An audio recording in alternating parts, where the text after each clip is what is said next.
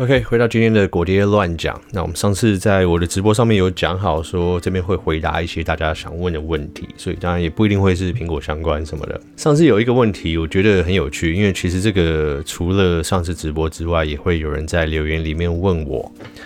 OK，那这个我想应该不止我，应该很多人都会收到这一类的问题啊。那这个问题就是，如果你小孩想要当 YouTuber 的话，怎么办？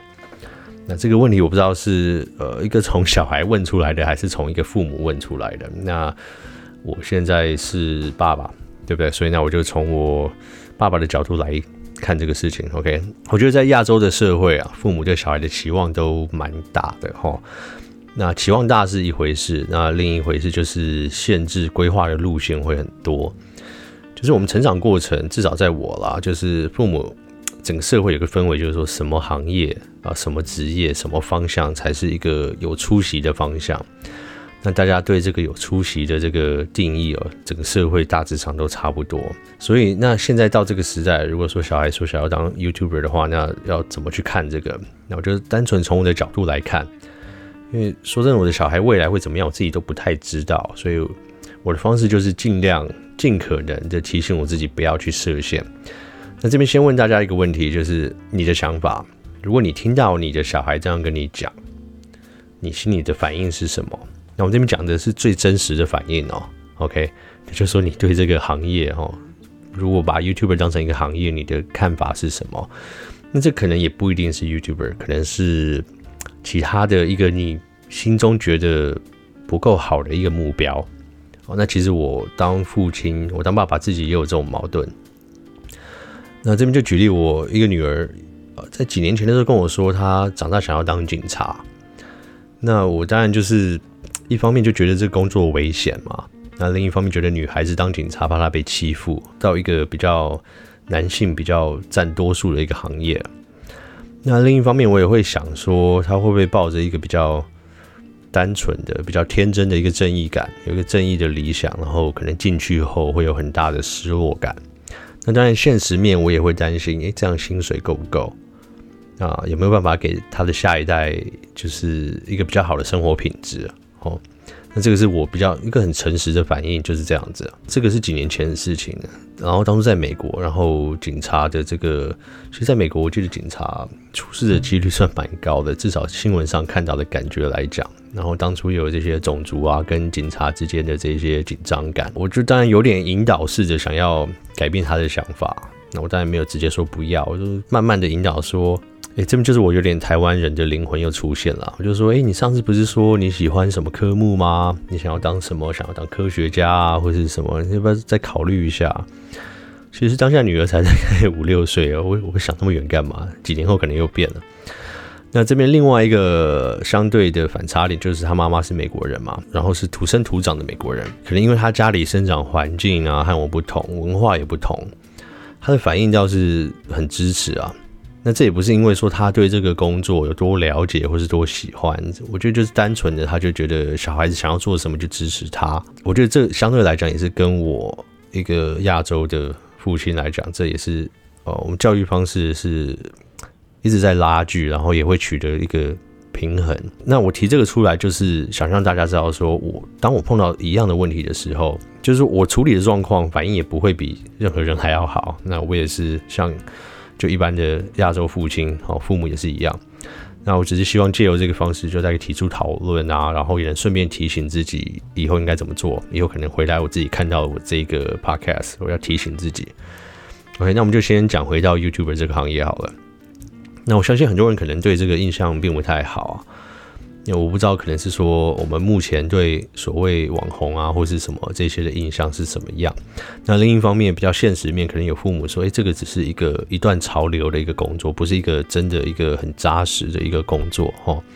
那这个讲法也当然没错啦，再来几年会怎么样，谁知道啊？那我自己是有在拍一些影片，所以我大概对这个过程可能有点了解。那我觉得。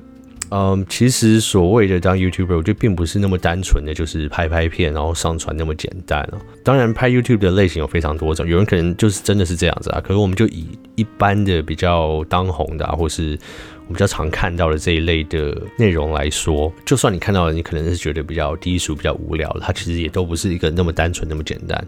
那一一般来说，就是影片的开始一定要经过一些发想嘛，就一些企划啊，对不对？然后你去想你要拍什么，然后再会进入拍摄啊、收音啊、剪辑影片啊，然后在台湾的 YouTube，甚至你可能还要上字幕。那再来还有到封面制作，然后再更进一步的，可能就到品牌行销、包装等等哦。那不同的社群媒体你都要学会大概怎么操作它。好，那我们来慢慢来看这个过程，你会学到什么？我觉得这个方向，呃，这个看的方式，其实对任何产业来讲、行业来讲，我们都可以这样慢慢把它剖开来看。啊，那首先影片的话，那可能就是要先讲企划嘛，他一定要先去构想说他自己想要拍的内容是什么。那可能自己已经有一些创意了哦，他可能呃自己有一些想法要怎么拍，那他就会去想办法怎么把它转换成用一个手机或是用一台相机把它拍摄出来。那或者是一开始他可能只是想学习一些他所崇拜的 YouTuber 哦，去学他的内容，那这也没有什么不好，因为。他也必须还要去思考别人怎么拍出这些画面的哦，然后比如说打光啊，整个镜头怎么摆设这些等等，其实都不是一开始全部都会很完美这样子。所以我觉得在这个过程中，他就会去学习到，譬如说对拍摄的设置啊、镜头的设置啊这些怎么摆设的角度啊、三脚架，然后灯光应该怎么打哦，然后它的收音要怎么样比较清楚、比较进步。那每一次每一次的拍摄，他可能都会慢慢的学习。那有可能是观众给他的反馈，那可能是他自己做比较，那看到说他要怎么样做得更好。那再来另一步就是他也要学会怎么剪辑影片嘛，因为这一开始不太可能是有办法请人来帮你剪，那我觉得也不太适合这样子。那这个步骤通常是每个创作者花最久时间的地方，因为其实很多，譬如说，据我所知，国外很多比较大的，他们到今天都还是很大的部分还是自己来剪辑影片。OK，那他们就要学会说怎么去使用这些工具，怎么去使用这些软体，去呈现出他想要的一些影片的一些步骤啊，怎么去剪辑它，然后怎么去加特效、字卡什么等等的，还有音效。那我觉得父母也不用特别去想去什么教导他，或是找课帮他上，因为其实 YouTube 上的资源很多，那我觉得不如就让他们自己去摸索，自己去学怎么去解决这些问题。那我觉得这样，他们所呈现出来的作品才会是代表他们自己的，对不对？然后，况且在这个过程中，他们也能自己去学习，诶，怎么样去啊？碰到什么麻烦要怎么去解决？那什么东西没有办法做到，他们自己会去找答案。有可能在这个过程中，对不对？可能有些小孩可能就会觉得说，诶，这个太这不是我喜欢的，不管他觉得太困难，还是说他觉得说，诶，这个工作有百分之八十的所要做的这些前置准备的工作，并不是像我想象的这样。哦，拍摄的过程啊，可能他觉得很无趣；剪辑的过程，他可能觉得很无趣。那事后资料整理啊、行销的部分，他可能也觉得很无趣，对不对？那这样的话，他如果在这个步骤就先打消他的念头，那我觉得也不是坏事，对不对？他就先至少前置的步骤，他有学到一些东西，那他在这个过程也可以学到怎么解决问题。那再来就是说，如果他真的觉得不适合，那他可以快一点就先停止，然后把精力放在另外一个事情上面，那再去寻找他自己爱做的事情。所以我觉得这样也很好。那如果找到后觉得说，诶，他还是很喜欢，一直去钻研的话，那我觉得你就更不用去担心了，对不对？他会自己去成长，自己去学习，自己找到一个方向。那不管再来，在这个过程过了之后，他会不会当 YouTuber，会不会持续做内容，会不会持续做拍摄？那我觉得。或许他在这个过程中，他找到说，诶，他最喜欢的是做拍摄，或是他最喜欢的是剪辑，或者说他最喜欢的是去钻研这些动画，想要去制作这一类的动画。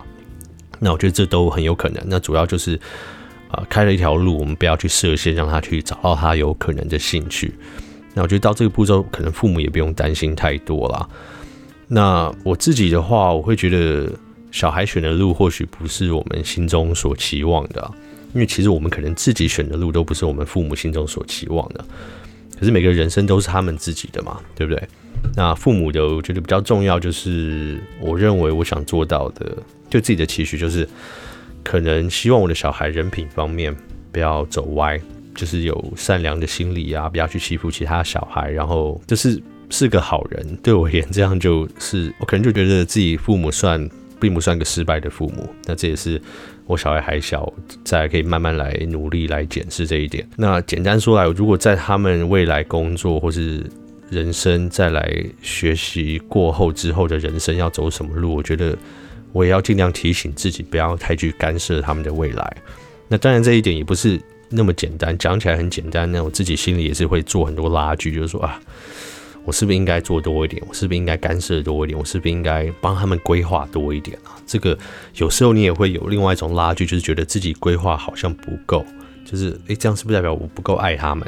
对不对？自己也会有这种矛盾，对不对？可是我也时常要提醒自己，就是说。或许我干涉太多哦，给他们设限太多，帮他们铺太多的路，其实反而是影响到他们的发展，可能影响到他们自己成长的啊这个过程说啊所会学到的东西，那可能或许说他们应该走的路是一个更好的路，然后反而我帮他们设置好的一个方向是一个可能会伤害到他们的一个路，对不对？那这个过程中可能他也会抗拒，可能他不走父母想要他走的路，他心里也会觉得过意不去。那我可能也会因为太坚持我的想法，会跟他有争执。那我觉得这个就是我要提醒自己，尽量可以去避免的。那所以讲回来，就是我不知道这样有没有回答到大家的问题。好像我小孩想当 YouTuber，那我觉得我就是讲了一个比较比较广一点，就是不管你小孩想要做什么，我觉得只要是一个正当。哦，不是什么去贩毒啊，或是什么呃去伤害到别人的事情，那只是一个一个正当的行业。他如果可以去钻研的话，我觉得或许什么行业他都可以走出自己的一个方向。哦，那人生是不是每一个人都要当成什么亿万富翁啊，什么创业者郭台铭或什么？我觉得不一定吧，对不对？不一定要用这种方式去定义说。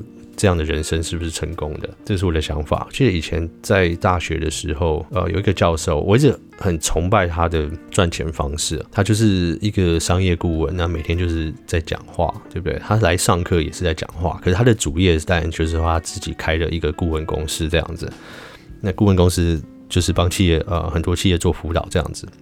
那他很爱做这个工作，他说这个是他最爱的工作，他觉得这是他梦想中。他回头来看他的人生，他觉得哇，我可以每天讲我喜欢讲的话，做我喜欢做的事，然后又可以赚到钱。他说，我觉得真的非常幸运。那也是相对的，他成长过程中，他父母也没有给他任何的设限，对不对？那所以他常常跟我们讲，做你爱的，那钱自己会跟着来。哦，那其实就是你做你爱的时候，你会愿意花很多时间去钻研它，然后你会去进步。然后你自然而然的就会找到你的方向，那不一定是你刚开始就设定好的，不一定可能他跳进来想做 YouTuber，那可能后来他走到的方向可能是不一样，可能变成一个导演，或变成一个制片，或变成开一个经纪公司，这都有可能。那重点就是我们尽量的不要去设限，去限制小孩的发展，因为其实我们自己看小孩的成长过程，我们可能偶尔都会看他们做一些事情。